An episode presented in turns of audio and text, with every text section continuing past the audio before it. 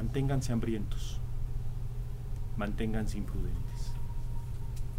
Y todos los días que me levanto, me lo recuerdo a mí mismo.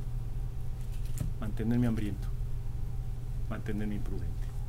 Hoy se los deseo a ustedes. En el 98 y en aquel entonces era, y te acostumbras, ¿no? A ir a reuniones, a estar platicando, a hacer negociaciones, eh, únicamente en un sector eh, completamente masculino. He creado siete fondos de inversión a partir de ahora, 1.110 millones de dólares invertidos en México, de los cuales eh, han estado en el sector industrial, en el sector de retail, en el sector de, oficinas principalmente. Soy eh, directora general de Experta Capital. Experta Capital es una empresa que se podría llamar una banca de inversión privada. Nosotros tenemos eh, cuatro áreas de negocio.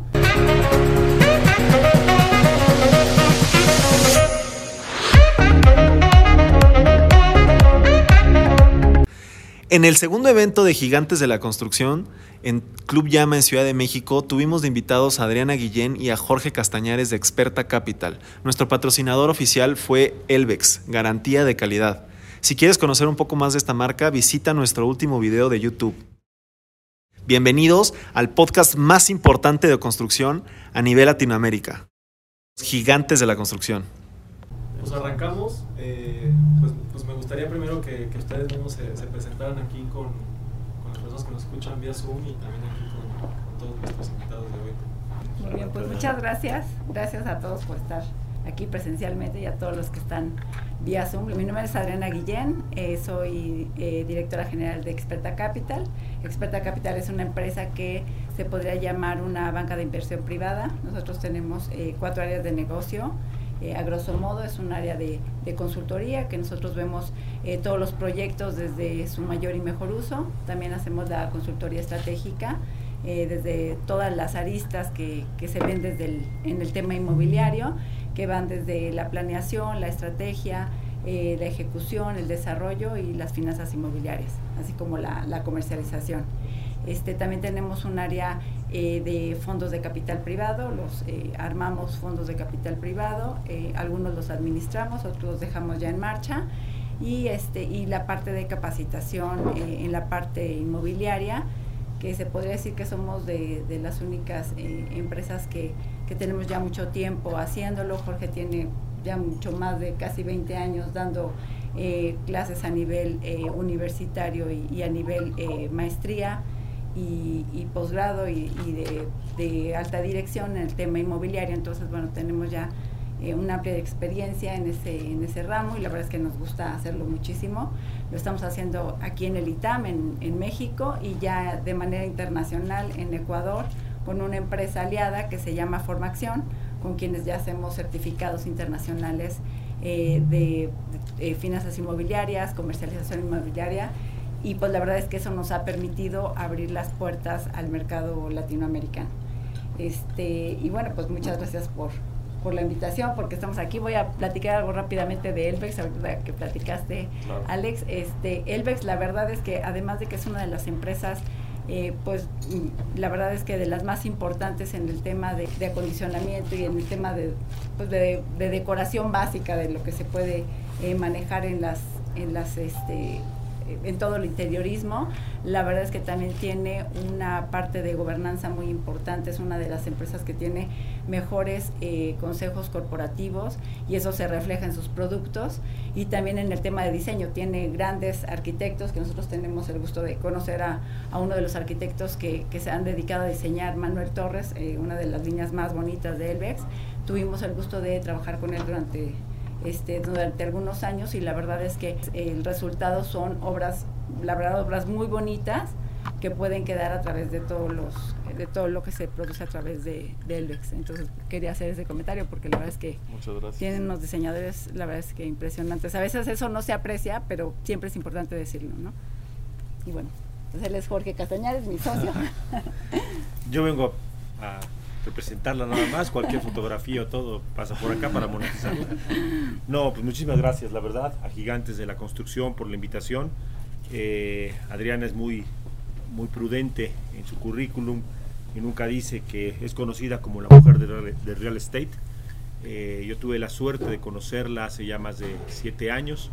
Eh, yo era director general de una empresa española que se llama Aguirre Newman, Sapphire Asset Management es el fondo, y buscábamos una vicepresidencia comercial y LinkedIn y el Headhunter de manera muy sui generis, digámoslo así, identificaron a Adriana Guillén como la persona más capacitada en México para llevar a la vicepresidencia comercial de Aguirre Newman. Lamentablemente me dejó como novio de pueblo, vestido de borotado, hasta después de unos años. Después ya caminamos juntos muchos años, eh, hasta que constituimos el primer fondo de inversión eh, conjunto que se llama Redbrick. Es un fondo de inversión privado que está en redes sociales, que lo pueden checar, lo pueden seguir. Pero bueno, 13 eh, años de, de experiencia de Adriana en el mundo del real estate, creo que habla por sí solo, eh, directora comercial, vicepresidencia comercial, eh, mano derecha de una de las empresas desarrolladoras más importantes de México, que se llama Grupo Deptos, en el poniente de la ciudad. Y bueno, eh, lo que pasa es que no le gusta hablar mucho de ella, pero yo sí hablo de ella por obvias razones. en mi particular punto personal para presentarme, tengo dos ámbitos en mi vida. La primera parte de mi vida fui el lobo de Wall Street, Estuve en casas de bolsa eh, muchos años y ah, terminé como director de banca corporativa de Grupo Santander en la época de Marcos Martínez. Y a partir de ahí de un vuelco al mundo inmobiliario, creando el área inmobiliaria de Grupo Modelo, eh, que con mucho orgullo lo digo, eh, una vez creada fue uno de los pilares de la evaluación que hizo que esa empresa mexicana fuera la empresa mexicana mejor valuada en una adquisición en mercados internacionales. ¿no? Es, es del dominio público, por eso lo puedo decir, más de 14 mil millones de dólares esa, esa transacción y, esa, y el área inmobiliaria del grupo modelo creada por un servidor fue uno de los baluartes, digámoslo así, de esa transformación. Eso hace muchísimos años. Tuve la suerte también, eh, soy economista, abogado y administrador, abogado por la UNAM, orgullosamente, economista del ITAM, orgullosamente, aunque ya saben quién no le guste mucho ese tema, este, pero bueno, eh, errores tenemos todos en la vida. Espero que no haya nadie aquí que haya votado por él. Si hay así, en cinco minutos le digo por qué no haber votado por él. Soy doctor en economía por la London Business School of Economics y tengo dos maestrías, una en el London Business School of Economics y otra en el Instituto de Empresa de Madrid. Y, eh, me he dedicado, como dice Adriana, 15 años a la vida académica también en el ITAM.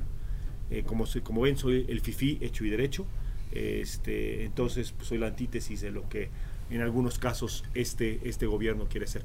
Obviamente no puedo estar a favor de una política económica fallida que ha demostrado su, su, tema en este, en, este, en este contexto y platicaremos un poco de las repercusiones que tiene hoy eso en la inversión inmobiliaria. Eh, he creado siete fondos de inversión a partir de ahora, 1.110 millones de dólares invertidos en México, de los cuales eh, han estado en el sector industrial, en el sector de retail en el sector de, oficinas principalmente, y a partir del 2017, eh, realmente orgullosamente, aliado por la vida, aliado por las circunstancias, aliado por el negocio con Adriana Guillén, en Experta Capital, como bien dice, un fondo de capital privado o una banca de inversión inmobiliaria bastante activa. Administramos dos de esos siete fondos actualmente y, creemos en este país orgullosamente y, somos promotores de este país.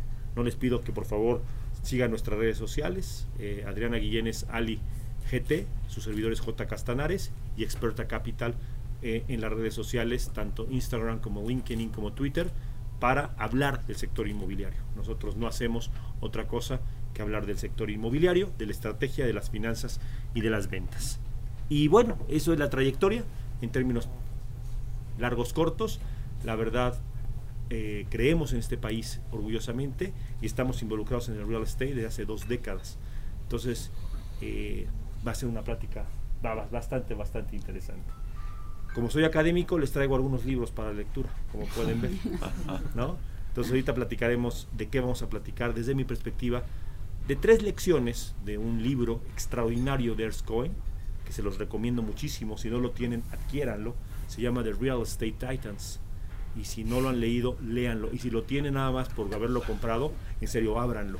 Son siete lecciones importantísimas. Hablaremos solamente tres lecciones de la inversión inmobiliaria, que es el poder del pensamiento, que es la concentración del focus, del enfoque, y que es la educación cuantitativa en el real estate.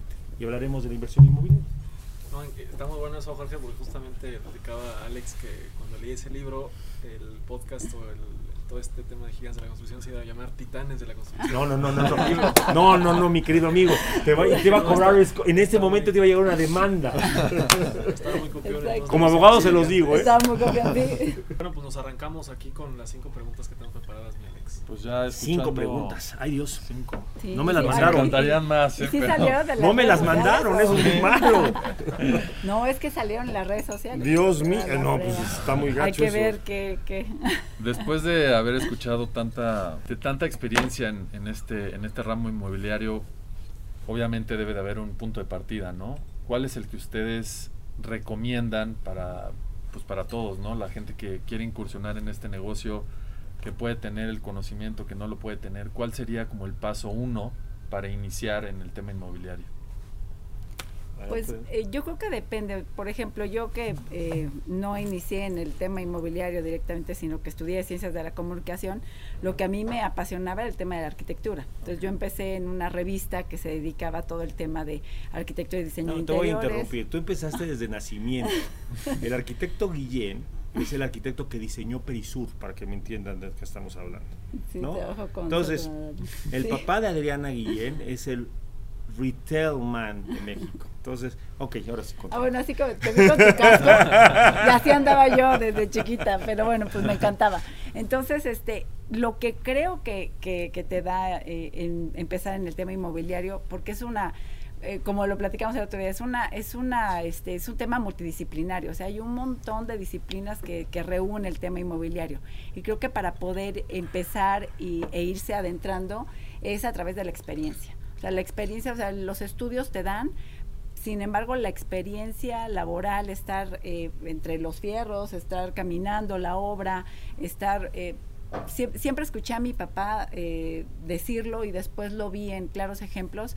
eh, un desarrollador no puede nunca visitar su obra. O sea, aunque haya gente que está en la parte técnica, este, la gente de proyectos, o sea, siempre hay que, desde todas las áreas, caminar la obra. O sea, hay empresas muy grandes desarrolladoras que la gente de contabilidad no conoce sus proyectos, no conoce el terreno que compraron. El abogado no sabe qué, qué papeles está viendo, gestionando, con, está sentado con un gestor y nunca se ha parado y ha visto desde, desde adentro del terreno la situación y los vecinos. Entonces creo que es la experiencia, el caminar los proyectos, el, el estar adentrado en, en el tema de, de- de estar trabajándolo y estarlo viviendo, eso es lo que, que más te da y si, y si tienes ganas de hacerlo, pues empezar por algo, ¿no? Creo, ese es mi punto de vista. Yo quisiera complementarte un poco y diferir un poco de tu punto de vista. Yo creo que el punto de partida es la cuarta lección que nos da el libro de Titans de Ernest Cohen. En la cuarta lección, espero que después de, después de esta plática Lo leyamos. lo tengan que leer. Si no, se los paso por indigital, si me va a cobrar el señor Scoen la, el tema, pero si no, cómprenlo, la verdad. La cuarta lección, déjenme platicarles un poco del libro de, de Titans. El libro de Titans son siete entrevistas que hace. Ernst Cohen es un mexicano que trabaja en Nueva York, que se ha dedicado a la inversión de alto nivel en el real estate. Nueva York, Chicago, Seattle, Washington. Invi- y- y entrevista a siete grandes personajes del mundo del real estate del, del investment real estate y les, y les pregunta justamente la pregunta que que hacer. ¿Cómo iniciaron en el tema del real estate? Y, y de, de eso saca siete lecciones importantísimas, como las siete, los siete hábitos de la, de la gente altamente eficiente, pero siete lecciones importantísimas para invertir en bienes raíces. La cuarta lección dice conocimiento. Y yo, yo sí les pediría empezar a leer. Perdón.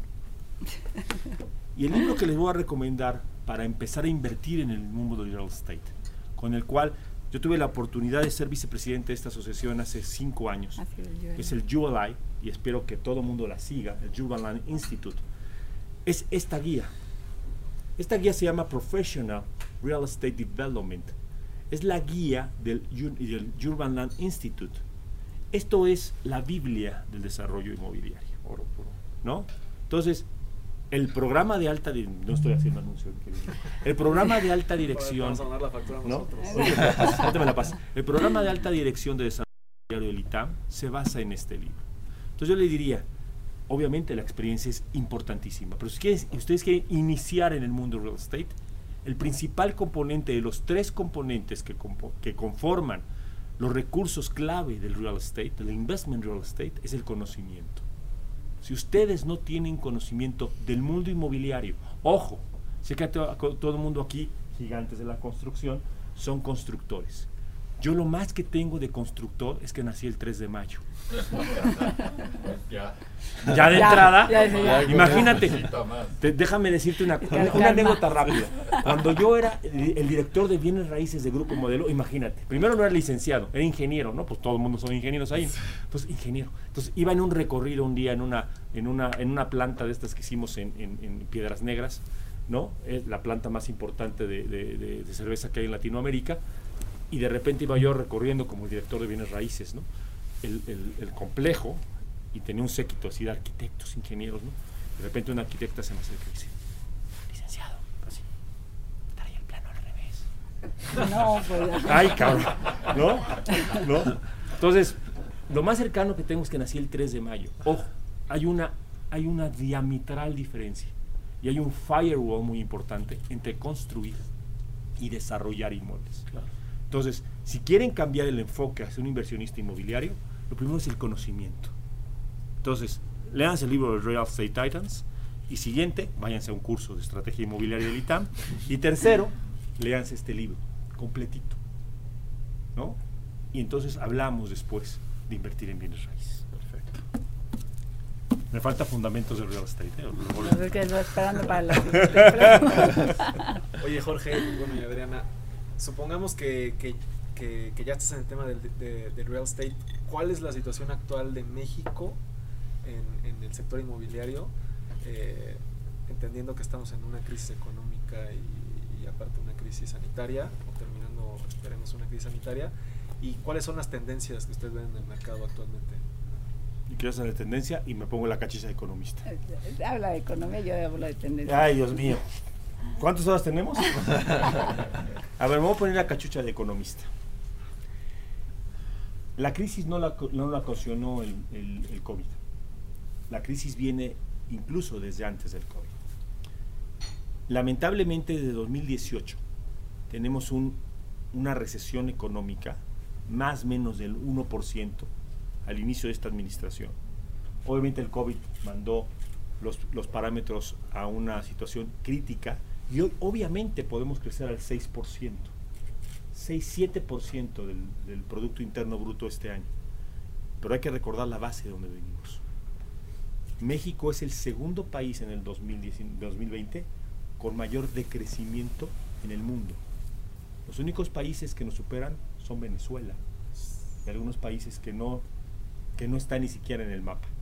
México ha decrecido 10 lugares en el índice de productividad a nivel internacional. Obviamente tenemos una crisis económica provocada por decisiones económicas que podemos estar a favor o en contra. Y no estoy diciendo que ya saben quién queremos que les vaya mal. Simple y llanamente queremos que tome decisiones asertivas. Acuérdense que la política económica, perdón por la clase de economía, acuérdense que la política económica tiene dos factores. Uno, la política monetaria, que maneja el Banco de México, que ha sido congruente y que hoy levantó la tasa de interés al 4.25% y el otro la política fiscal. Llevamos año y medio diciendo que la política fiscal de México es equivocada y que ha hecho hoy, y hoy lo dijo el economista y lo dijo el financiero, que más o menos el 17% de las empresas totales del país, 5 millones de empresas, significa más o menos 5 por 2, 10, un millón y pico de empresas, no van a levantarse, no existen ya en el país. Esta es la real crisis. México está en una crisis económica no provocada por el COVID, acentuada por el COVID. Pero tenemos que pensar en que la crisis viene por decisiones económicas mal ejecutadas desde el punto de vista de la política fiscal, desde el punto de vista de la Secretaría de Hacienda, del Ejecutivo Federal.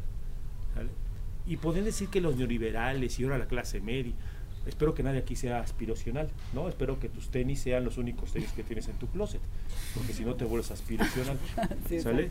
Y que sea, y, la clase media. ¿Por qué? ¿Por qué el 6 de junio fue tan drásticamente importante para el país? Porque nos dio esperanza. Esperanza de saber que efectivamente hay una clase muy fregada. Déjenme darles un poco la pirámide de ingreso del país. ¿Sale? De los 128 millones de personas que somos en este país, tenemos 13 millones de personas que están en pobreza extrema. ¿Qué significa pobreza extrema? Significa que ganan 300 pesos al mes como familia. Pero tenemos 13 millones de personas que viven dentro de los estándares de más o menos 500 mil pesos al mes de salario. Y dentro de ellos, al cuarto hombre más rico del mundo. Si quitamos 13 y 13, 26 y somos 127, tenemos más o menos 101 millones de personas que no están en pobreza extrema ni en riqueza extrema. 50 millones de, mexicanos, que más o menos significan 11 millones de familias de este país, son pobres. Pero tenemos más o menos la misma cantidad de personas que son clases medias. Hay un libro que les voy a recomendar de Luis de la Calle. Es el negociador del Tratado de Comercio en 1994. Luis de la Calle escribió un libro que se llama Clase Mediero y explica por qué México es de clases medias con censo de 2010. ¿Cuántas líneas celulares tenemos en este país? millones, ya se venden chips como si fueran 176 millones. 176 millones. Señores constructores, ¿cuántas casas tenemos en este país? 32 millones de casas, desde interés social hasta high class. Significa que cada clase, casa, cada clase, casa, casa de este país tiene cuatro líneas celulares. ¿Ustedes han pasado por la chamapa lechería? Cuando pasan Tel Aviv, perdón, Interlomas, perdón por mis amigos del Antiguo Testamento, lo digo con todo el respeto, este negocio lo domina el Antiguo Testamento, Jacob, Moisés, Abraham y todos los demás. ¿Ok? Y lo digo con todo respeto porque mis mejores amigos son del Antiguo Testamento. ¿Ok? Pero cuando ustedes pasan Interlomas, hay una zona gris. Todo lo que termina en Tepec está por ahí. Ecatepec y Chalco. Son los castillos de la esperanza. Ustedes que son constructores, ¿saben por qué les ponen una Coca-Cola volteada a las, a las varillas? Acá hay el que está por allá tomando Cuba. ¿Idea? ¿Alguien por allá? ¿Nadie? ¿Dónde están mis albañiles? le ponen una, una tapa como, como anaranjada. En vez de esta tapa anaranjada le ponen eso para que yo, yo pienso para que no se dañe la gente, no se lastime. Segunda, porque tú invitas, un sábado, un sábado domingo invitas a tu casa a una carne asada, ¿no?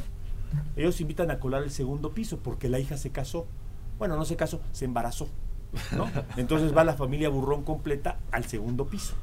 Entonces, en vez de invitar a la carne asada, invitan a colar el segundo piso. Y toman pulque, yo lo viví.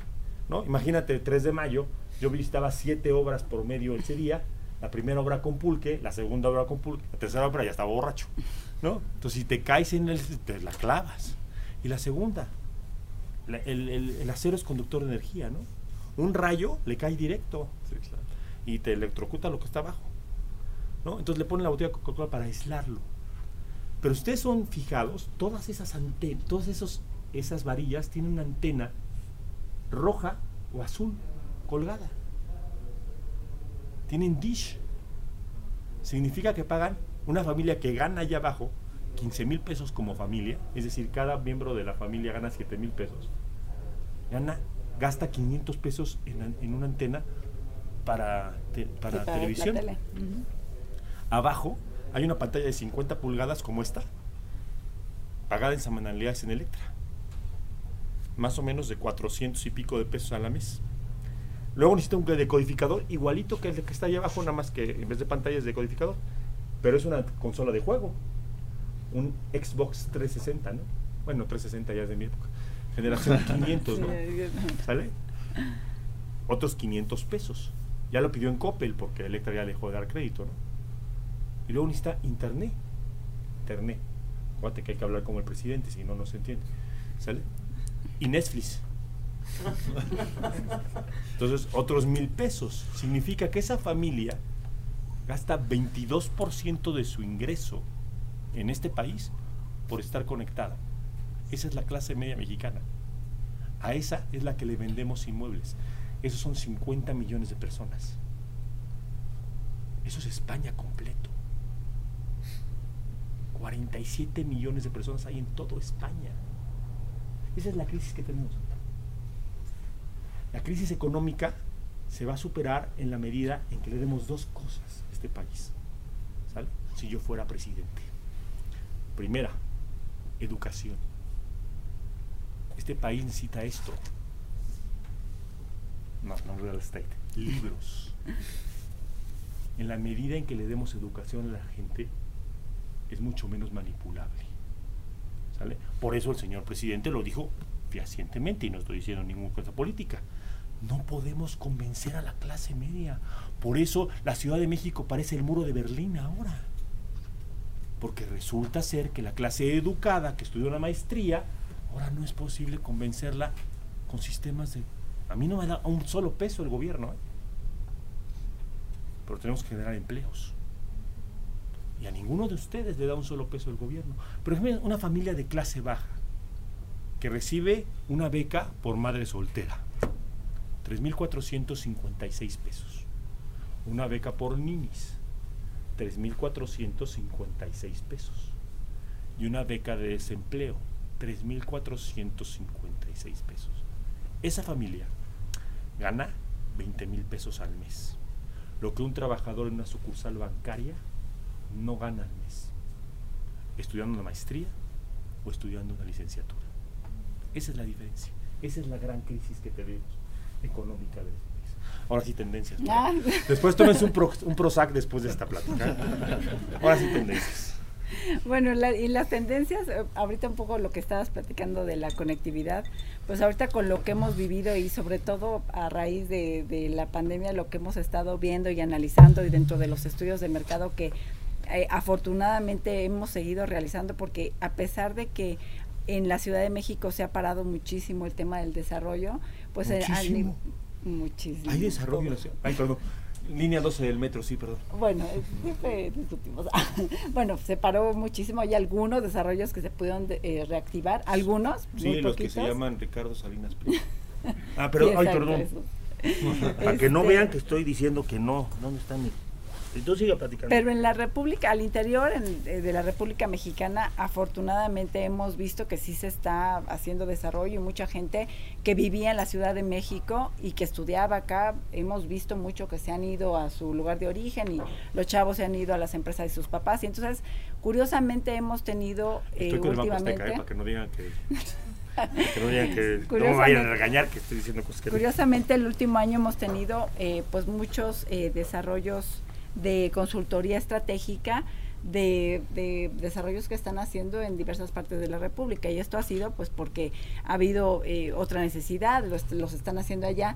Y, y curiosamente viendo el tema de la conectividad a partir de todas estas aristas de lo que necesita la gente a través de estas nuevas tendencias y nuevas necesidades, estamos viendo y hemos eh, analizado que en la parte eh, del desarrollo, en el desarrollo interior, se están eh, aplicando muchas, eh, muchas otras eh, diseños específicos para atender a las nuevas necesidades del mercado, que son eh, estas nuevas áreas en donde la gente ya pueda, aunque no permanentemente, y yo no veo que la gente al 100% se quede trabajando en su casa, sí vamos a permanecer un buen tiempo en un, en un modo híbrido, de tal manera que eh, se necesitan espacios en las casas que tengan eh, pues acústica, que tengan, eh, que sean específicos, que sean dedicados, para que también tanto los niños como los papás, como la gente que se tenga que quedar en casa o ha creado nuevos negocios, pues se pueda combinar con diversos factores en el tema del desarrollo interior, en el, el tema del desarrollo inmobiliario. La conectividad es algo que 100% se requiere y 100% es algo que, que está moviendo eh, todas las tendencias y sobre todo eh, se han abierto nuevas oportunidades en ciudades cercanas eh, a la Ciudad de México por varios factores. O sea, eh, el tema de que la, la, la, gente ha tenido que modificar su modo de vida por eh, temas económicos, ha provocado que haya un, eh, una migración a ciudades donde vives eh, con la misma calidad de vida, pero de una manera más económica, en ciudades cercanas, tales, por ejemplo, en Metepec, estamos haciendo nosotros este un, un desarrollo allá y ciertamente a pesar de la pandemia, eh, las ventas... Luz reside, por si quieren. ¿Mandé? Ciranda Luz Residencia. Ajá, si. Ciranda Lux Residencia.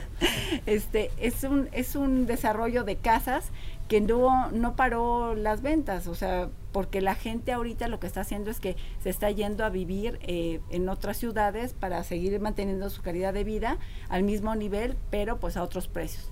Eh, Valle de Bravo ha tenido un boom este, exponencial, eh, Acapulco, bueno, tuvo un, un ligero despunte, pero otras ciudades no quiero hablar de Mérida porque Mérida es un mercado que se ha comportado de una manera eh, muy muy diferente y ha tenido un boom diferente igual que Tulum. Pero por ejemplo hemos tenido este varios estudios que hacer en, lugares como Calimaya que también está muy cerca de, eh, de Toluca donde se está haciendo desarrollo eh, constante se están vendiendo ha tenido absorción de cuatro o cinco casas diarias este mensuales en un mercado que es medio medio bajo pero realmente es, eh, es para que se estudie, ¿no? O sea, si quieren ver cómo se está moviendo, eh, vigilar todas estas ciudades que están cercanas a la Ciudad de México, este, así como las colonias que están más alejadas, están teniendo pues otro tipo de, de desarrollo más rápido, por ejemplo en Pachuca tenemos este una eh, una buena amiga este que está haciendo un, toda la parte de comercialización en un desarrollo en Pachuca y estaban viendo que se podía empezar a desarrollar a partir del año 2022 y ahorita ya lo están acelerando porque la demanda lo está requiriendo. Entonces, eh, creo que el desarrollo y las tendencias están yendo hacia otras ciudades que no son las ciudades principales, sino aquellas ciudades medias en donde ha habido eh, diversos comportamientos, tanto de los chavos que ya no tienen que irse a la ciudad principal para seguir estudiando la universidad, que lo pueden hacer de manera híbrida, como de la gente que trabaja, muchos por falta de empleo, muchos porque ya pueden trabajar y, y nada más ir a visitar eh, la ciudad en donde trabajan y dejar a su familia en otro, en otro sitio. Entonces, pues eh, hemos visto un repunte en, en otras ciudades que no, que no estaban en el radar también Mazatlán está teniendo un desarrollo muy, muy importante y muy interesante. Buenísimo, muchas gracias. Perfecto. Completo. Ahorita que estaban hablando de, de que grandes este, estados están creciendo, en México, ¿qué tan importante o qué papel toma el, un estudio de mercado? O sea, para poder hacer un levantamiento de capital, en el caso de experta, ¿qué tan importante es para ustedes conocer qué, o sea, el resultado de ese estudio? Pues, eh, o sea, no, no hay manera que nosotros, desde el punto de vista de inversión, eh, hagamos, eh, o sea, volteemos a ver un proyecto si no tiene ya un estudio previo de mercado. O sea, ciertamente eh, la, la base de que uno pueda analizar un proyecto, y, y tú me complementarás, es eh, el análisis yo del mercado. El análisis del mercado, de dónde está situado, pero sobre todo eh, la combinación de la oferta, de la demanda y de todas esas aristas que tienen que ver con, el, co- con todo el estudio previo para poder eh, fundamentar y sustentar eh, la razón por la cual se va a hacer un desarrollo. O sea, eso es lo que te va a detonar todo eh, el desarrollo per se. Bueno, pues no quería sacar el segundo libro, pero ya que lo sacaste. Este libro se llama Fundamentos del Modelaje de Real Estate. ¿Sale? A ver, yo no sé por qué los desarrolladores inmobiliarios les encanta poner la carreta adelante de los caballos. ¿Qué es lo primero que hace un desarrollador? Arquitecto, hazme unos renders. Fíjate que estoy pensando en un proyecto de usos mixtos. Whatever. Y yo no sé por qué, si el Whatever está en Iztapalapa, todos los renders tienen palmeras, Audis y Noruegas de 1.90. ¿No? Entonces, te enamoras de lo visual. Yo que soy bidimensional, yo que soy un economista y un abogado que no tiene dimensión espacial como ustedes, arquitectos, pues cuando me presentan un render espectacular, con una mujer espectacular, comprando en Louis Vuitton que en un Ferrari en Iztapalapa, pues digo, así va a estar mi desarrollo. Después de que hacen el generan unos presupuestos paramétricos. ¿no? Y la Cámara Nacional de la Industria de la Construcción, a través de PIMSA, genera unos presupuestos 20% más caros y eso le ponen al presupuesto. Y después, ¿no? Generan una perspectiva de ventas. Llaman a Adriana y, ¿no? y generamos cuatro ventas al mes. Y Jim Toll dice que también. Y Tinza y total, todo el mundo cruza información. Y al final hablan a, a un- señor que se viste de trajes de colores. ¿Lo han visto en Instagram? ¿No? Creo que se llama Master. Dicen. ¿Sale? Ni no te rías los hijos. Y le preguntan, oye, ¿y cómo ves el negocio? Puta, y él dice, es un pendejo por no invertir ahí. ¿No? Entonces ya, y al final le hablan al financiero, oye, ¿y cuánto vamos a ganar? Puta, es lo que te, no te gastaste nada, ¿no? ¿No? Aguas. Esto es lo primero que se tiene que hacer. ¿Sale? Pongan el caballo antes de la carreta.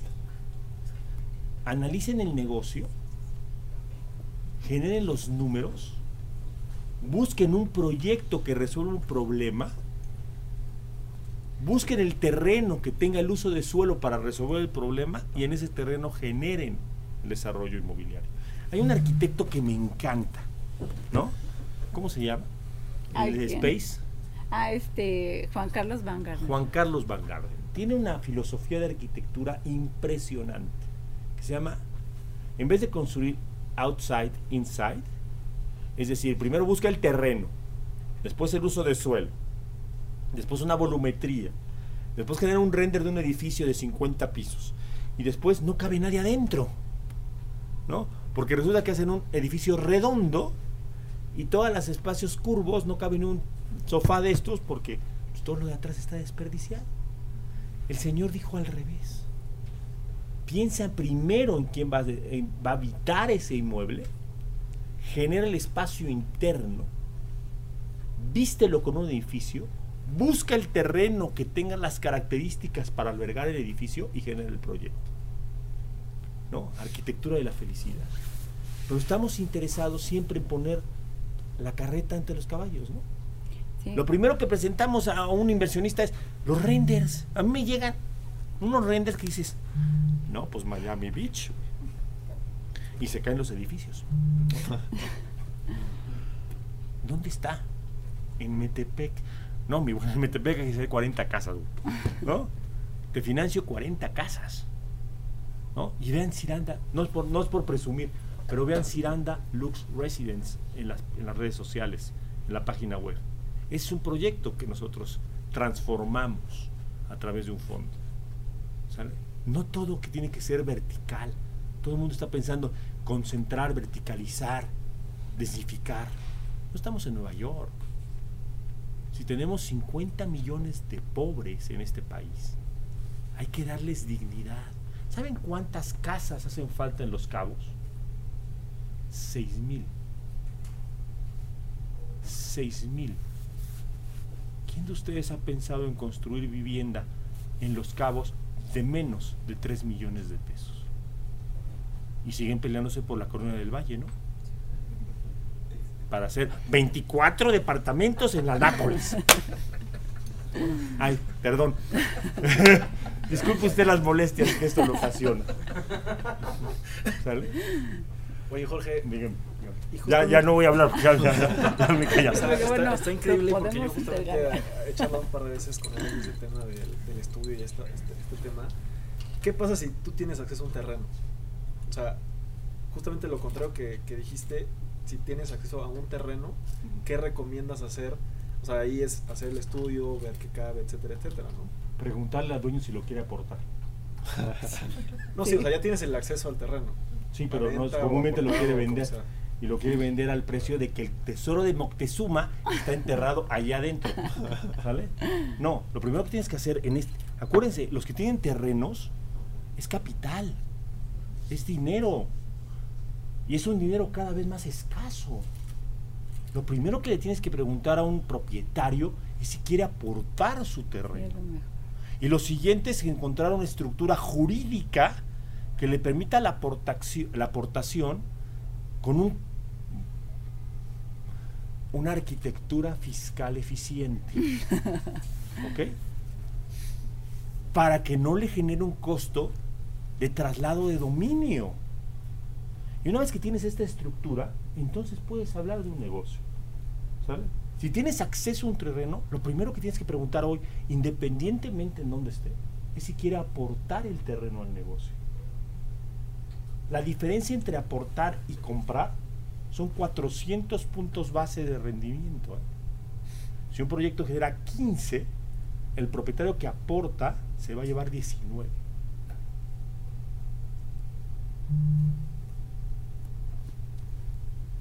Salud. Buenísimo, Jorge. Oye, y, y la cuarta pregunta justamente era en torno al tema de terrenos. ¿Qué, ¿Cuáles características, eh, ya sea un terreno o un proyecto, son las que ustedes, por ejemplo, buscan en Experta eh, para, para Ahí habla la directora general, es lo padrísimo. Yo me encargo, yo- yo- yo- ahí habla la directora general. No, pues eh, más, más que las características es, eh, es la, la conjunción de todo, ¿no? O sea, que la ubicación, este, el mercado, eh, o sea, so- son, son muchos factores. El uso de suelo, porque muchas veces cuando te llegan con un suelo, no, bueno, sí, pero mira, ahorita tiene 20 niveles, pero de verdad que tenemos a un pariente que es el director de desarrollo urbano y nos va a dar 52 niveles, no, o sea, son, son, son todos esos temas que tienen que estar muy bien acotados, o sea, que el, que el mercado esté bien, que el terreno tenga unas buenas dimensiones, la ubicación importantísima, el uso de suelo, su legalidad. Tenemos, eh, nosotros eh, platicamos mucho y bueno, ya que Valois nos escuche en, en- en la plática, eh, siempre platicamos que... No voy a acotarte. Ese artículo lo escribí yo. Las tres L's del sector inmobiliario. Después Adriana y los señores le agregaron dos más. A ver, dilas. Hay cinco L's para buscar un terreno. Localización. La localización del inmueble marca todo. ¿Sale? Un uso de suelo, una buena ubicación, una buena movilidad. La segunda, el layout. La optimización, y ustedes ingenieros lo conocen, del COS y del CUS. La mejor ubicación con el peor diseño se llama Plaza Carso. ¿no? ¿Por qué hacer un palomar de, no? Se vende porque se, sí, claro, se va a vender. La localización manda. La tercera, la legalidad. ¿Vale? Tengo un terreno espa- espectacular, propiedad de Giral. Ok. 24 meses después hablamos. ¿Vale? En lo que lo conviertes a propiedad plena. La cuarta, liability, manejo del riesgo. Nosotros los financieros somos poquito más inteligentes que las bacterias. ¿Cuántas neuronas tiene el coronavirus? La verdad. Una. Una sola neurona que le permite moverse. Los inversionistas tenemos dos. Riesgo, rendimiento. Cualquier proyecto es financiable. Si tú me mandas un proyecto con riesgo de tierra, riesgo de propiedad, riesgo comercial, riesgo de construcción, riesgo de ejecución, el único riesgo que manejo yo es el financiero. Todos los demás aumentan mi costo del dinero. Nada más. Liability. Y la quinta, rentabilidad. Rentabilidad. ¿no? Leasing, la renta del inmueble. Entendida esta no como el valor de un contrato de arrendamiento, sino la división entre el ingreso y el costo. ¿Cuánto me genera anu- anualmente el proyecto inmobiliario entre lo que me costó? Regla básica, terreno, más del 25% del costo total del proyecto, no lo vemos. Construcción, arriba del 50% del costo total del proyecto, es cara. Gracias. Y tercero, no crean que es, es pura, que es pura Coca-Cola. Y tercero, gastos suaves, arriba del 20% no lo vemos.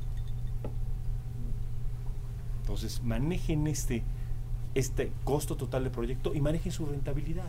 Hoy, hoy, un inversionista patrimonial, ¿cuánto está pidiendo por su, por su, dinero? Si me pones un proyecto en Mazarik, con uso de suelo para hacer 10 niveles, construido y con contratos de arrendamiento, te pido el 9% de rendimiento. Pasó. Si la inflación está al 6, ac- acuérdense, ya, ya saben quién la subió al 6% la inflación. Ya no estamos en el 3 Sí, en del 3, demonio del. Calderón, no, ya no. Estamos al 6% de inflación. 6% de inflación. Entonces, si me das un 9, es prácticamente riesgo base. Si soy un arquitecto, nosotros compramos el Hotel Brick de la Ciudad de México. Echen una vuelta para que lo vean qué bonito quedó. ¿Sale? 11.5% de cap rate. Eso se llama valor agregado. Y si somos especulativos, si vamos a comprar un terreno en Metepec, pedimos el 25% de proyecto. Ingresos entre costos. O si ustedes manejan, y ustedes son ingenieros, si ustedes manejan el costo del proyecto, lo multiplican por el 25%, esos son los ingresos anuales que requerimos. Vamos a suponer que el proyecto vale 100 por punto 25. Alguien ayúdeme. ¿Eh? 25 entre 12. Esos son los ingresos en millones que necesitamos para financiar un proyecto. ¿Los tienen? Platicamos. ¿No los tienen?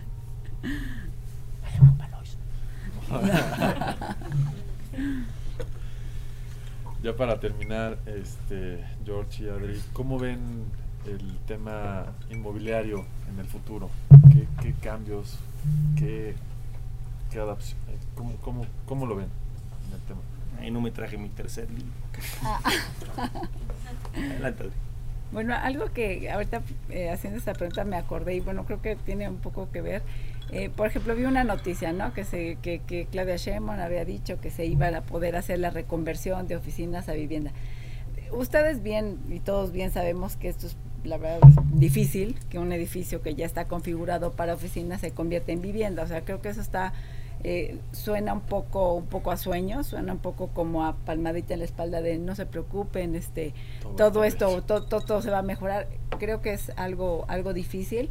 Sin embargo, sí hay que echar ojo. Por ejemplo, eh, Juan Carlos Van Garner ha estado haciendo estudios súper eh, y están y son son públicos y los los publica todo el tiempo súper específicos relacionados a cómo vamos a poder hacer esa reconfiguración de oficinas o sea la gente que se dedica al tema comercial y que tiene oficinas verdaderamente pues todos sabemos cómo está la situación entonces creo que en, en esta situación de cambios y de tendencias habría que ver un análisis de cómo poder hacer un poco configuraciones dentro de los mismos espacios. Muchos se están desocupando, muchos van a tener eh, muchas transformaciones que obedecen directamente a las necesidades del consumidor y a las necesidades de la economía, porque por más que querramos, muchos a lo mejor quieren y, y dicen yo quiero irme a mi oficina a trabajar, pero muchos no pueden. O sea, ahorita prefieren ponderan este pago la escuela o mejor pago la renta de la de la oficina. Entonces creo que en ese sentido habría que hacer un poco más de estudio un poco más de pláticas. Estas charlas ayudan muchísimo para poder saber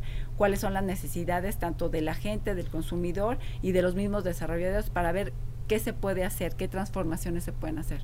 Y creo que en el tema eh, de vivienda, y como bien lo dice Jorge, hay una necesidad muy importante de vivienda y creo que hay un sector, un sector medio, no el alto, es un sector medio, una eh, vivienda media que se está moviendo, se va a seguir necesitando porque pues por demografía se, se va a seguir requiriendo, eh, la población va a seguir creciendo y, y se necesita dar esa y cubrir esa, esa necesidad y resolver esos problemas. Entonces, creo que en el tema residencial, pues ver la manera de crear eh, residencias más, pues más eficientes, eh, económicas, eh, accesibles, eh, que se puedan adquirir con crédito hipotecario de una manera más, pues no más fácil, pero que sea más ágil. Entonces, este, creo que viendo lo que está sucediendo, esas son las, las tendencias de lo que yo creo que en, en este corto plazo podemos ir viendo en el tema, en el tema inmobiliario. Me encanta este matrimonio, siempre estamos de acuerdo. Ok. Déjeme Ah, ¿Estuviste de acuerdo? No, absolutamente no. Déjenme ponerles un post que puse eh, en mi red social hace dos días, tres días, creo. Le pusiste like, por- es la primera vez que me pones like, ¿no? Eso es como una Biblia. Hoy trabajé en mi oficina ya en un sistema híbrido al 100%. Como especialista en bienes raíces, reconozco que el negocio corporativo y comercial no desaparecerá y el que diga lo contrario simplemente no conoce el sector. ¿No es cierto? Eh? Las oficinas van a evolucionar y seguramente más rápido de lo que esperaban hace un año. Pero quien de mi edad no recuerde su oficina, perdón, tengo casi 50 años, no recuerde su oficina cuando llegamos a un puesto de dirección, simplemente no tiene memoria. Yo en el banco tenía una oficina privada, con baño y sala de juntas. Creo que nunca utilicé ninguno de los dos. Hoy trabajo feliz en un WeWork, sin una oficina privada, pero siendo mucho más productivo. ¿Por qué creemos que en el 2021 debemos trabajar igual y en los mismos espacios que en 1994 cuando entré a Banamex o en 1998 cuando llegué a Santander. La estructura del mercado inmobiliario no ha cambiado con el COVID. ¿Qué cambió? La oferta y la demanda, la cantidad ofrecida y la cantidad demandada de inmuebles en un año y siete meses. Obviamente hoy tenemos desocupación y tenemos un ritmo de ventas mucho más lento que en el 2019. Sin embargo, la estructura del mercado de oferta y demanda no ha cambiado. Hoy, el que esté pensando en hacer un desarrollo inmobiliario y no lo ejecute, corre el riesgo de quedarse como la coca sin el refrigerador sin Coca-Colas. La estructura demográfica que decía Adriana de este país tiene un bono demográfico hasta el 2035 les pido que sigan una página que es pública, que se llama Population Pyramids. Les manda o les arroja la pirámide poblacional de principio, de mediados del siglo XX, 1950, a finales del siglo XXI, 2000, 2100, de todos los países del mundo. Si revisamos la de México, vemos que a partir de 2035 la estructura demográfica del país cambia, como la que hoy tiene España. Y si hoy ven la pirámide, la pirámide demográfica de España, ¿por qué creen que la empresa inmobiliaria de mayor credibilidad y crecimiento en el mundo de senior livings está en España? Digo, no puedo presentar la pirámide poblacional ahorita en internet a menos que me des acceso. Pero si ve la pirámide poblacional de España, hoy es una población de viejos. Y México va a ser esa población de viejos en el 2035. ¿Cuántos hijos tienes? Ninguno. ¿Cuántos piensas tener? Uno. Perfecto. Mi abuela tuvo 16. Mi madre tuvo tres, yo tengo dos. Mis hijas, si bien les va, uno.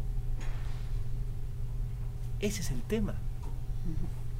Hoy si van a España, hoy si van a Suecia, hoy si van a Australia, no tienen torres como la que vemos allá.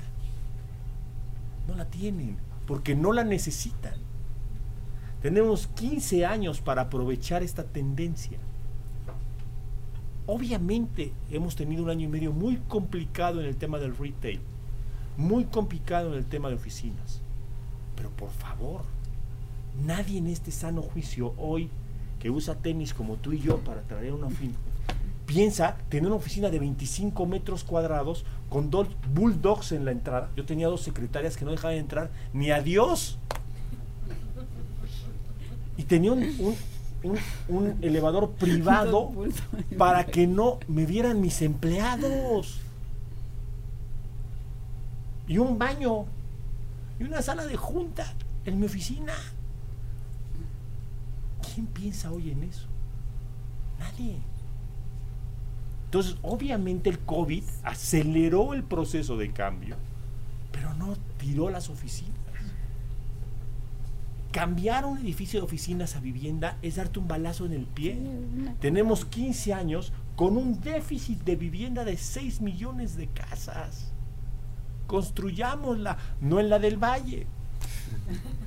¿Sale? En Los Cabos. En Mérida. Aunque dice que Mérida tiene sobreoferta, sí, tiene sobreoferta en el Country Club. ¿Sale? En The Harbor. Se inunda. ¿Sale? Sí, sí. ¿Sale? Y en todo lo demás. ¿Y qué pasó con Veracruz? ¿Sale? ¿Y qué pasó con Tijuana? Eso da una vuelta a Tijuana. ¿Sale? A Ensenada, a Rosarito, a La Paz, Olvídense de los Cabos, a La Paz. Puerto Peñasco, Me Bajo, Oaxaca. Tenemos dos proyectos en Oaxaca, 53% anual de rendimiento para el que quiera invertir. ¿Sale? Síganse por allá. ¿Qué vamos, qué vamos a hacer con Chiapas? ¿Sale? Súbanse. Y después de Tulum, ¿qué pasa? Sale la Riviera Maya. Mérida, Campeche, Tabasco, Puebla. ¿Me sigo? Tenemos hot spots en este país. Fuera de México, Monterrey y Guadalajara. Este país necesita muchísimo desarrollo inmobiliario. Oye, ya no caben centros comerciales. Sí, si quieres poner un Perisur en la Ciudad de México, no, no cabe. ¿Sale? Pero ¿sabe la necesidad que tiene Tulum de un hospital? ¿Cuántas camas de hospital tiene Tulum? Ocho. Ocho camas. ¿Por qué están tan enojados en la Riviera Maya? Si ustedes ven la estadística de la Secretaría de la Salud, tiene cero contagios Tulum. Porque todo el que se enferma de COVID se lo mandan a Playa del Carmen y a Cancún. Y como los contagios son los registrados en hospitales, esos son los que se elevan. Un hospital en Tulum. Olvídense de vender departamentos en, arriba de la selva. No, necesitamos servicios en Tulum. Oye, es que Tulum es muy chiquito. Acabo de ir a ver mil hectáreas en Tulum. El señor que está allá, que no ya no se ve, está en Riviera Maya haciendo estudios de mercado. Olvídense del Gran Resort. Olvídense de generar un hotel cinco estrellas para los cabos. Y toda la gente que trabaja en los hoteles, ¿dónde cree que viven? Estas grandes personas que nos atienden, ¿dónde creen que viven? En los cabos. ¿En The Cape? No. En todos los santos, a 45 minutos de su trabajo, metidos en una casa y, teniendo, y, de- y sin líneas de transporte. Por favor. Ya lo estoy regañando a todos. Hagamos que el desarrollo inmobiliario sea una herramienta de crecimiento económico. Yo tengo una frase. Hemos ido muchísimo a Ecuador. Tanto que parece que soy el asesor del ministro de Vivienda del Ecuador. ¿No? Convirtamos a México en un destino de inversión. Reconvirtamos a este país en un destino de inversión. Hagamos de esto un país a la altura de las personas que vivimos en este país. Y ahorita les cuento el final de la historia. Vamos, ya, e- esa era Ya, la única pregunta, la última pregunta de pero es el final de la historia. pasan por ningún música, ¿no? Tenemos unos, unos regalitos, un libro de, unos libros de hecho, Eso. eh, que, nos, que nos mandaron de, de Elvex. Elvex. Eh, y a los, a los que nos pregunten, pues les vamos a regalar. Estos, estos no, ¿eh? estos sí déjenme guardarlos. esos son premios. Ya todos están así de, bueno, ahí está Es la, rifa. eh, que nos lo mandan Y los guarda. También les, les tenemos uno a cada uno de ustedes. Ay, Muchas muchas gracias. Pero Bueno, Gracias. nada, ahorita se los entregamos. Déjenme contarles una historia para terminar, si me. Sí, sí, sí. Esta historia no la dije yo, no la conté yo, la contó en serio Steve Jobs. Métanse a internet en YouTube y busquen Steve Jobs Stanford 2005. Es un discurso que dio Steve Jobs. Véanlo, vale toda la pena verlo. No lo voy a estoquear, nada más les voy a contar un pedacito de la última historia. Cuenta tres historias Steve Jobs en su mensaje póstumo. Fue el último mensaje que dio de vida el señor Steve Jobs. En la última historia cuenta que había una publicación, ah, ¿cómo está? Que era como la, la Salvat, ¿no?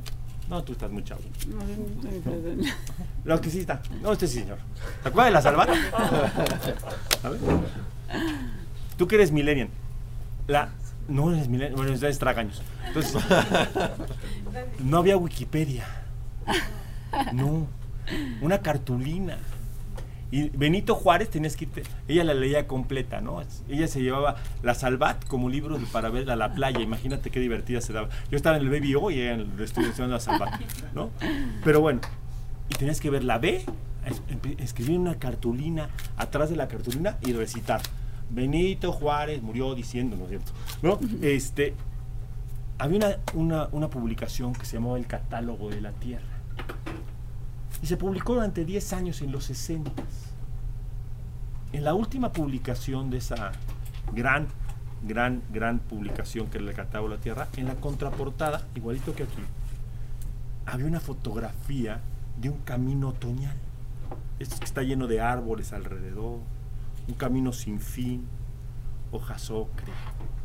Y en el pie de página de esa fotografía había una frase, una frase que se le atribuyó a Steve Jobs y es el mejor quote que Steve Jobs tiene.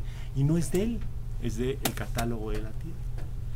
La frase dice, manténganse hambrientos, manténganse imprudentes. Y todos los días que me levanto, me lo recuerdo a mí mismo. Mantenerme hambriento, mantenerme imprudente. Hoy se los deseo a ustedes. Manténganse hambrientos, manténganse imprudentes. Mil gracias. Gracias, gracias, Jorge. Pues un aplauso aquí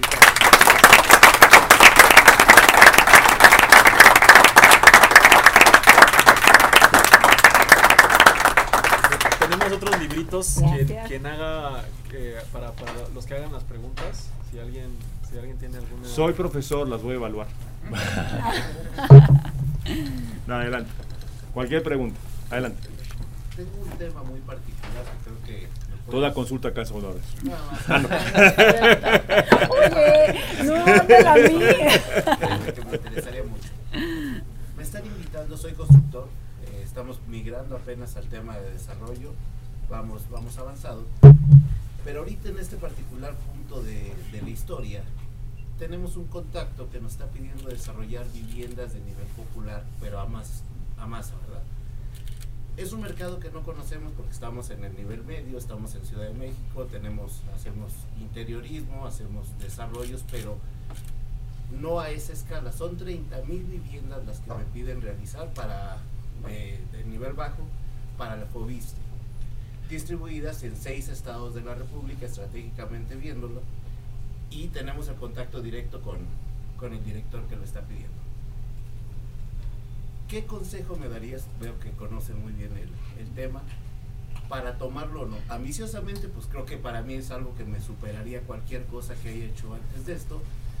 Sin embargo, al no conocer el tema, somos constructores, pero nunca hemos hecho esa cantidad ni de viviendas ni eh, simultáneamente en todos estos estados. ¿Qué opinas de ese mercado en general? ¿Todo sería por créditos Fobiste? ¿Es para, para esa institución? Y ahorita estoy en la disyuntiva si me voy de lleno, le voy midiendo. ¿Cuál sería el consejo? Si, si a ti te lo pusieron ahorita en la mesa, si te dijera, Jorge, nos asociamos y hacemos 30 mil viviendas, ¿qué me dirías? Adriana, ¿qué contestas?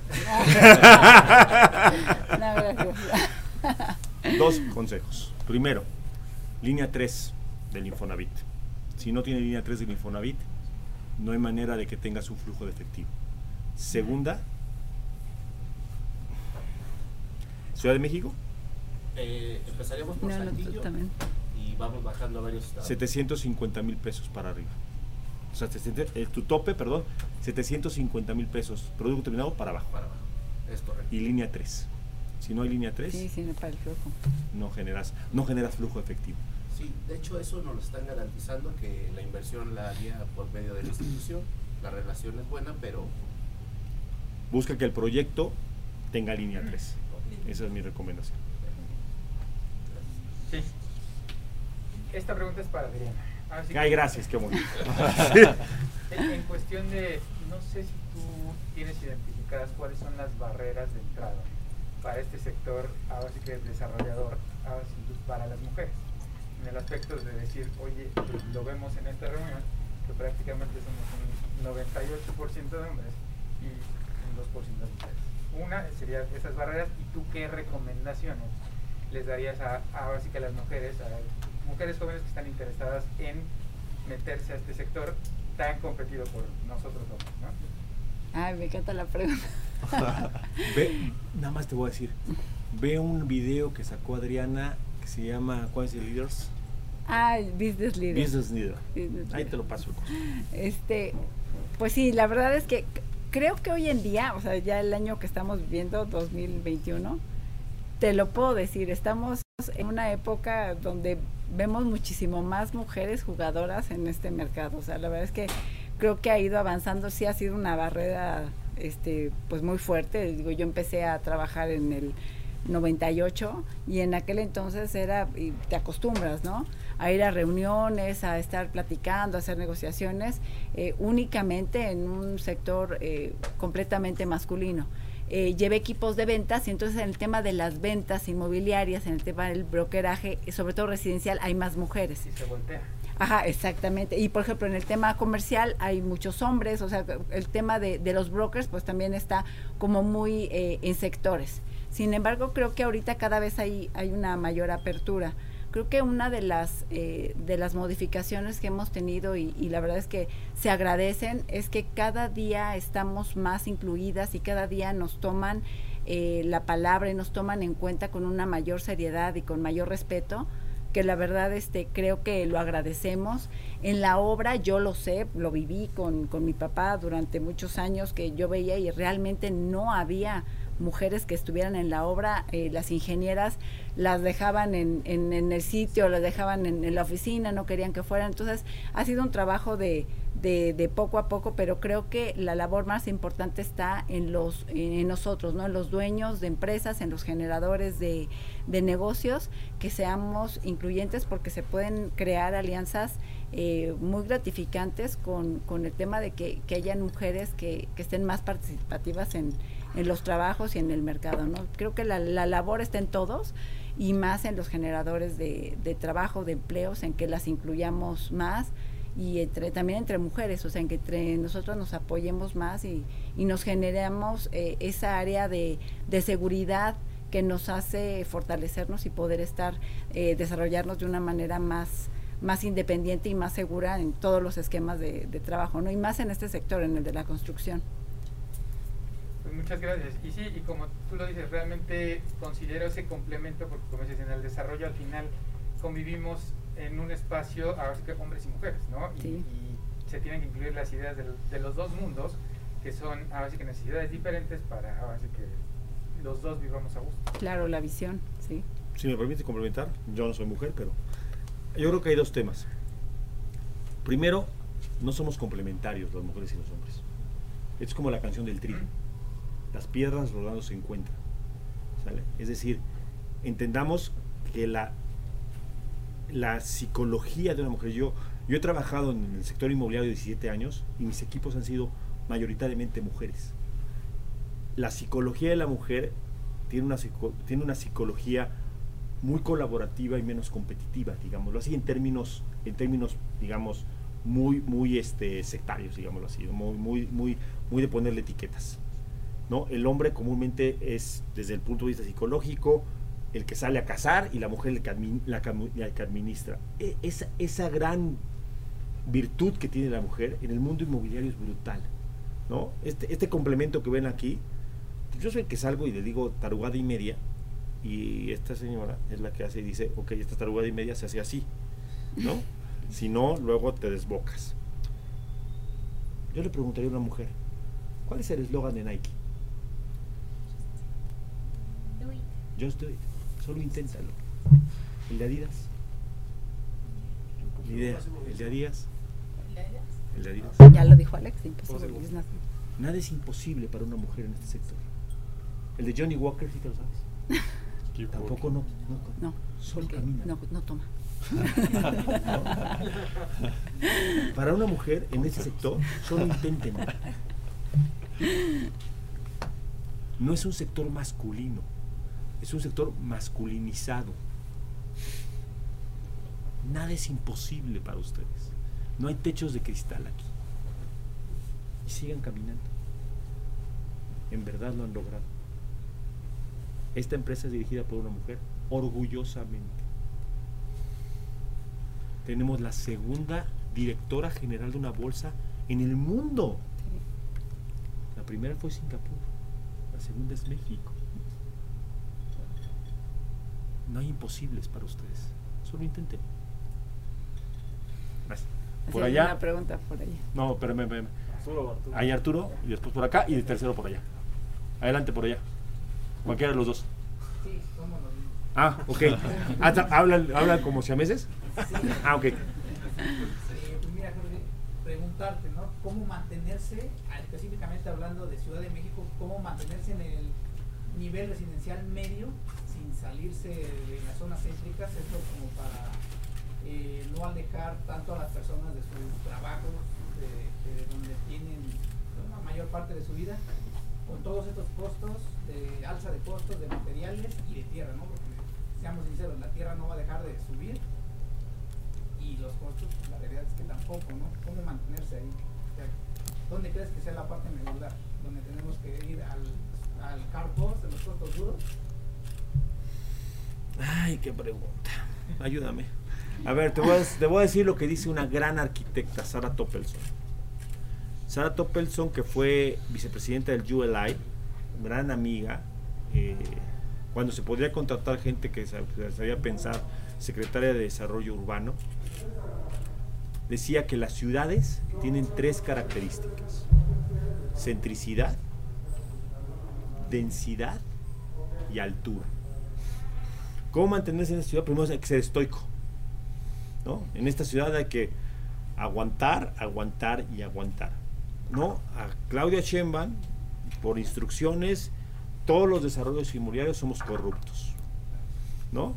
Por lo tanto, se acabaron las licencias de construcción arriba de 10.000 metros cuadrados. Cuando se le vino el mundo encima con el tema de los despidos que ocasionó esto y la gente en la calle, más de 500 mil personas sin trabajo, pues reculó y dijo, no, no, espérense, vamos a abrir todo esto. Y de repente en marzo del 2020 le llega el COVID y cierra la ciudad. La Ciudad de México tiene un desastre en la construcción. 12.6% de decrecimiento en términos reales de, de 2019 a la fecha. Es un desastre. Hay que ser estoico. Entonces yo te diría, ¿cómo mantenerse aquí? Yo te, yo te diría, primero, haz un análisis de ubicación. Te voy a dar, te voy a dar una colonia que a mí me encanta. Piensa en, el, piensa en la zona céntrica de la ciudad, ¿no? el, el bosque de Chapultepec. Y piensa en las colonias que están ahí, o en las alcaldías o colonias. Está Polanco, San Miguel Chapultepec, Roma, Roma Norte, Condesa y Escandón. Sí, tenemos un proyecto bien padre. Sí. Roma Norte, Roma Sur, Condesa, 70 mil pesos el metro cuadrado de venta. Polanco, 115 mil. San Miguel Chapultepec, 100 mil. Escandón, 36 mil. ¿Dónde está la plusvalía?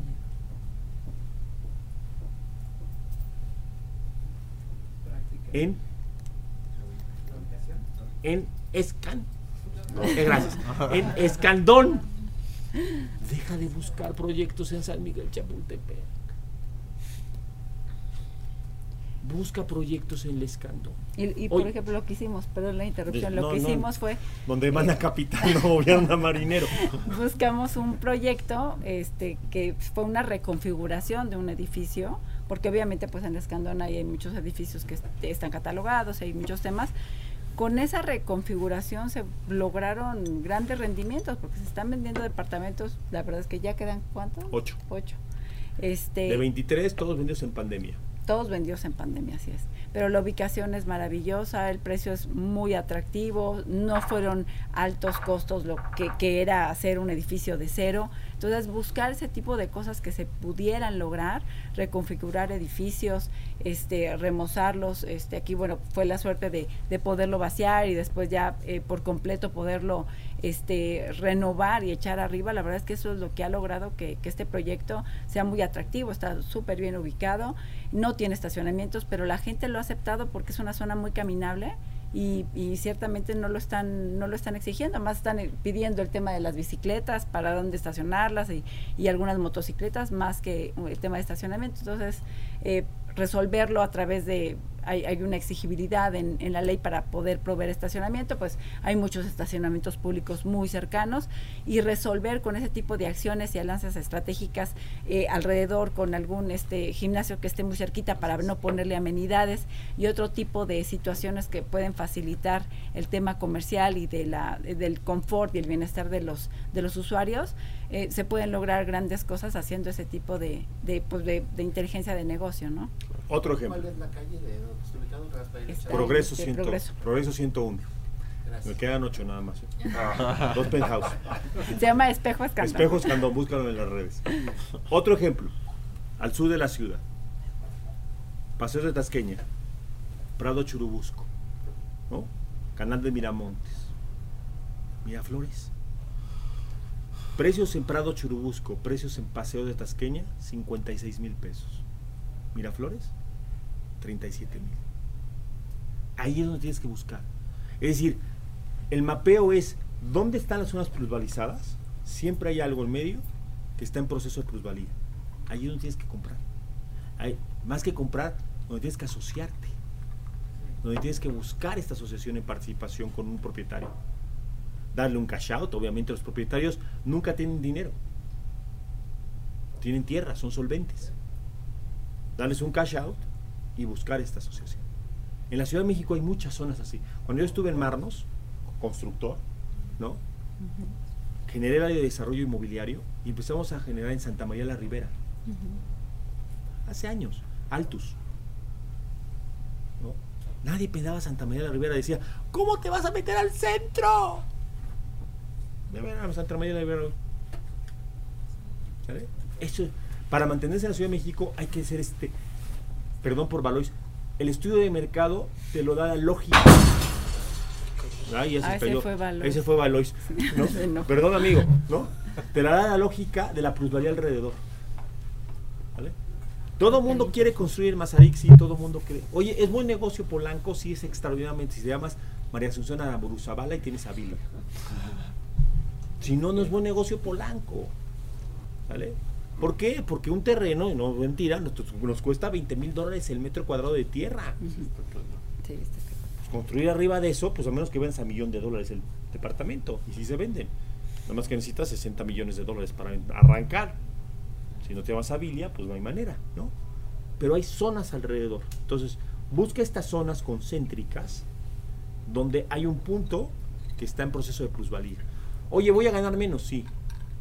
Pero vas a tener la revolvencia que necesitas. Por allá, señor. Sí, gracias. Bueno, antes que nada, muchas gracias a los dos por la excelente plática y también a Andrés y, Alex por, por organizarla.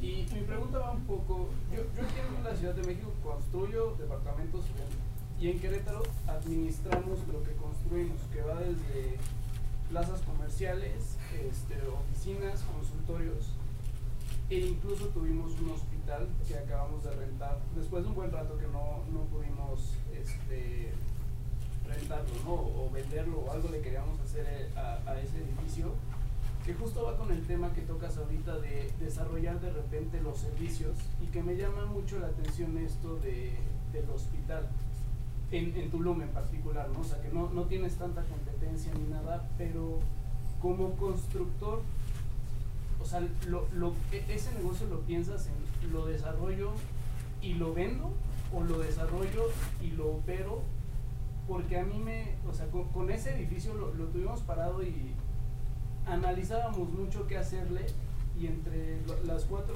los cuatro socios no podíamos encontrar la manera de hacerlo rentable sin salirnos de nuestro negocio que era lo inmobiliario.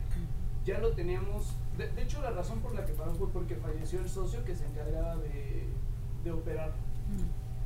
Pero salirte un poquito de construyo y vendo o construyo y solo rento es medio complicado también si no tienes el conocimiento y siento que eso te encasilla.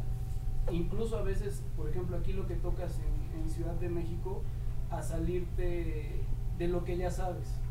O sea por ejemplo ahorita también tengo tres terrenos eh, hacia Coxpa o más hacia Cuapa Wow. y me da, me da mucho, o sea, me da incertidumbre construirlos porque creo que lo que sé vender y lo que sé construir y lo que sé hacer que le guste a la gente y que lo compre son departamentos. Entonces, ¿cuál es la recomendación ahí cuando, cuando a lo mejor ves ese nicho de mercado que podrías explotar y tienes el conocimiento para ejecutar el proyecto pero no para operarlo? O, o incluso en esto que es cambiar de departamento a casa, o sea, ¿qué, qué es lo que debes de, de analizar? ¿Es lo mismo? ¿Es un leap of faith de que te encasillas más de lo que crees que es diferente, cambiar un poquito esa medida? ¿O desde qué punto analizas tú el ir tras eso que no están yendo todos los demás? Ah, yo. Me, Este, me encanta cuando no sé qué responder, además volteo. no, eh, no, bueno, no, ahora ya me diste la palabra. Ya me callo.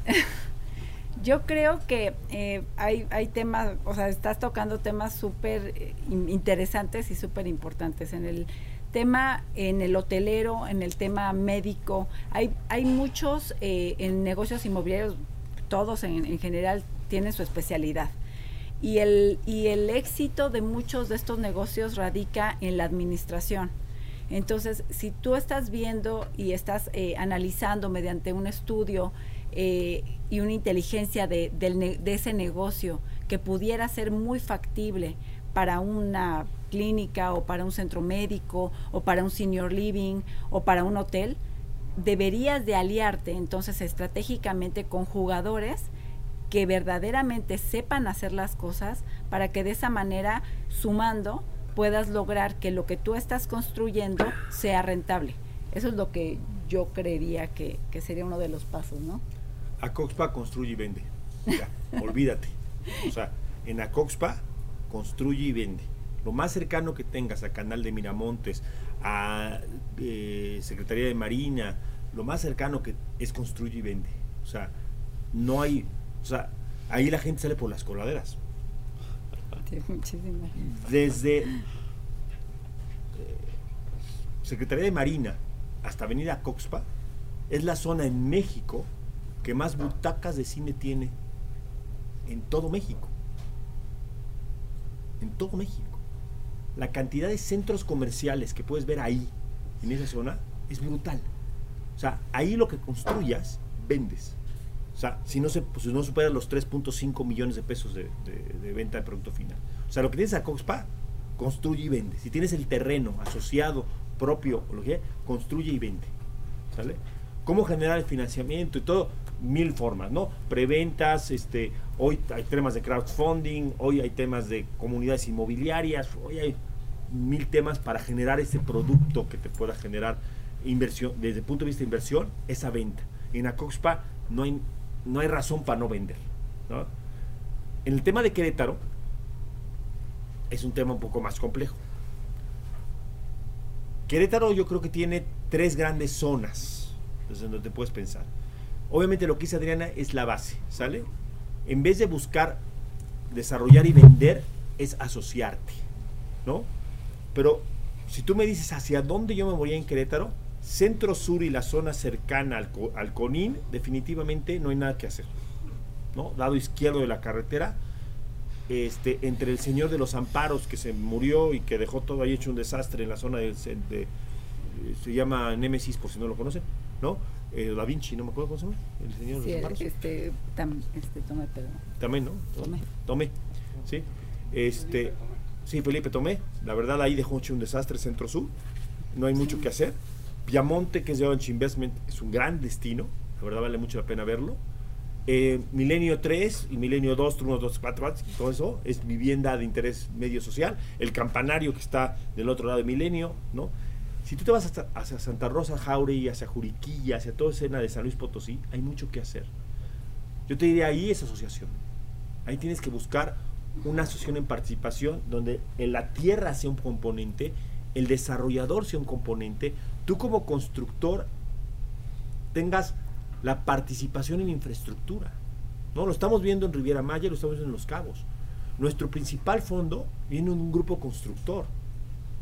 Y el grupo constructor dice, yo te invierto X millones, parte en infraestructura, porque aparte las máquinas cuestan dejarlas paradas, y parte en dinero.